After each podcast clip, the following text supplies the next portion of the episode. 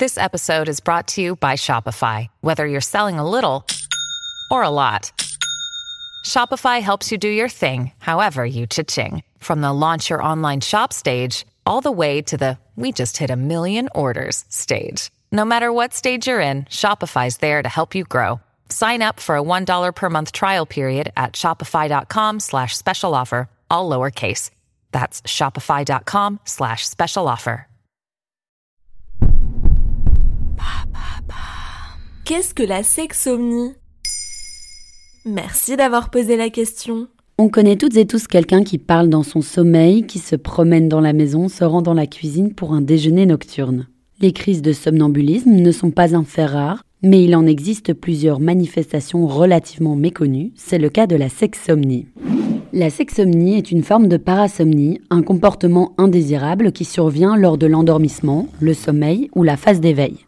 Comme son nom l'indique, la sexsomnie caractérise une activité sexuelle qui a lieu lorsque l'on dort, comme de l'exhibitionnisme, les gémissements, la masturbation ou encore la pénétration.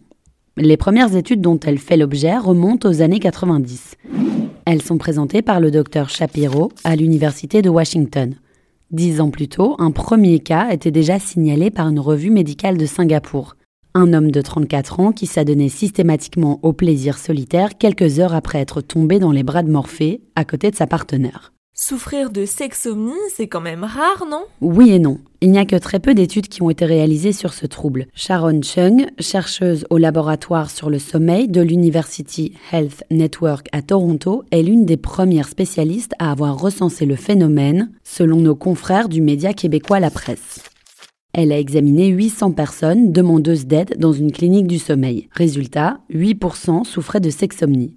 Un chiffre plus élevé que dans la population globale, puisqu'il concerne uniquement des personnes venues consulter dans une clinique du sommeil. On peut donc estimer que le reste de la population n'a rien à déclarer, ou en est mal à l'aise, voire n'en parle pas à son médecin. Est-ce qu'il y a un profil particulier chez les sexomniaques? On compte une majorité d'hommes, Toujours selon l'étude de Sharon Chung, 11% des patients souffrant de sexomnie sont des hommes, seulement 4% sont des femmes.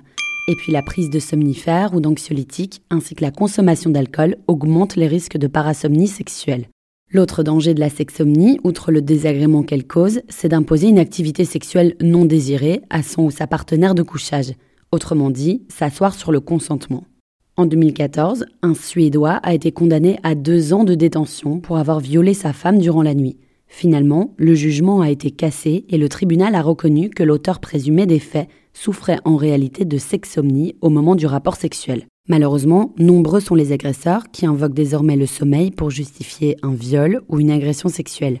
Ce fut le cas pour l'acteur britannique Simon Morris, qui, en 2013, invoqua ses prétendus troubles du sommeil pour se défendre d'une agression sexuelle commise sur une mineure de 15 ans. Voilà ce qu'est la sexomnie. Maintenant, vous savez, un épisode écrit et réalisé par Johanna Cincinnatis. En moins de 3 minutes, nous répondons à votre question. Que voulez-vous savoir? Posez vos questions en commentaire sur les plateformes audio et sur le compte Twitter de Maintenant, vous savez.